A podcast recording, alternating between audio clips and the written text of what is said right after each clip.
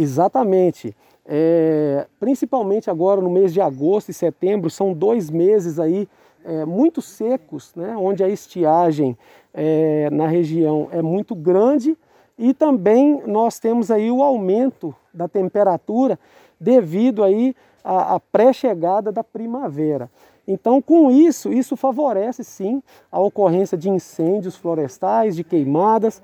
Portanto, nós solicitamos, né, concitamos aí a toda a comunidade que tenha consciência em relação ao meio ambiente e evite todo e qualquer tipo de queimada, evite jogar cigarro aceso, é, em local de mata fechada, em local onde existe vegetação. Isso tudo pode ocorrer um incêndio florestal de grandes proporções, como nós já tivemos aqui na nossa região.